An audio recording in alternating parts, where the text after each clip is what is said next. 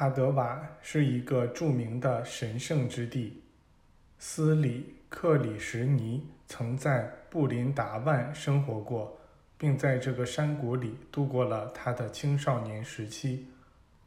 这地方差不多是座天堂，人们就是在这儿选出歌声迷人的科吉拉鸟的，也就是在这里，阿姆里之潭中的。无穷甘露洒落到地上，从那些地方生长出了一根根宝石桩。这甘露是在德瓦多斯上帝与阿苏拉魔王的争斗结束后从海里取出的。那场战斗是灵性与粗俗物质性的战斗，标志着印度在那一时期觉悟到了灵性生活的巨大重要性。那只盛有甘露的坛子非常珍贵，以致为了争夺它，又发生了第二次争斗。上帝急于超过魔王时，使坛子里的甘露洒出了几滴，在甘露洒落的地方升起了一根根宝石桩。这个传说隐藏着深刻的灵性意义，以后人们会发现这些传说的意义是永久性的。且影响非常深远。我们陪同那位天人在这个地区闲游，并参观了很多寺庙。托马斯在十二月份来与我们会合了。我们向着南方旅行，一直走到阿布峰，从那儿我们返回了布林达万和哈德瓦。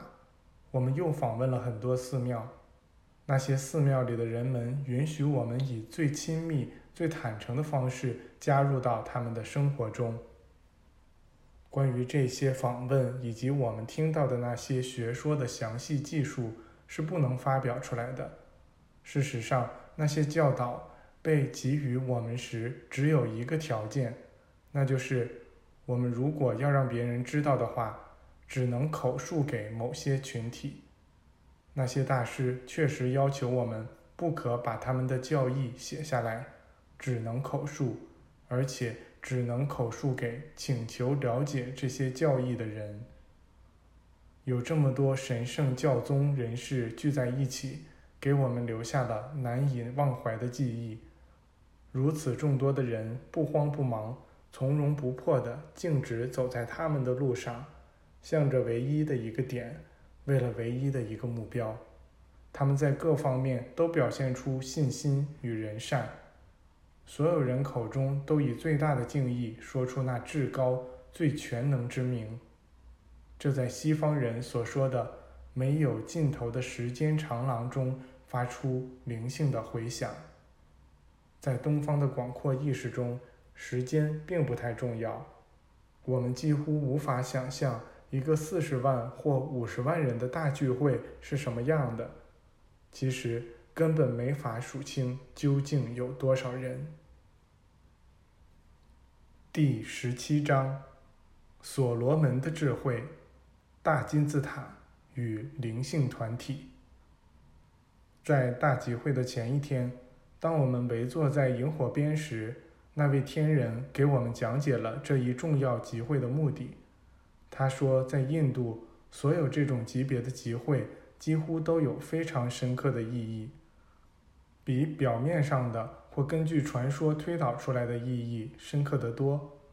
天人继续说道：“在哥林多前书十一九中写着，眼睛不曾看见，耳朵不曾听见，人心不曾察觉上帝为爱他之人所准备的。这应该理解成为那些爱上帝之基督并将其表现出来的人。”极少有人理解神圣生命的本源及其目的。这智慧的本源是隐藏在所有事物下面的，是最基本的事物。所以有句谚语说得好：“千方百计去获取智慧吧。”所罗门正是带着领悟与觉知而这样做的，并因此取得了惊人的成功。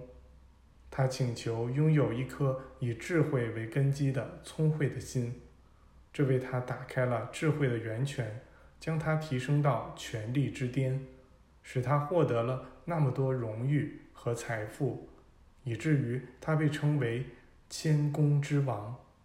而他那些丰功伟绩又被象征性的称作所罗门的一千位夫人。在所罗门时期，一位夫人象征着一个伟大的成就，象征着一种预知整个宇宙历史和宇宙总体与人类每个成员间确切关系的全知领悟。当所罗门为其人民的利益而显化他的业绩时，他被给予了说出三千多句真言的能力，而他做的赞美诗多达一千零五首。上帝给予所罗门智慧和极大的聪明，以及一颗如海边沙滩般宽广的心。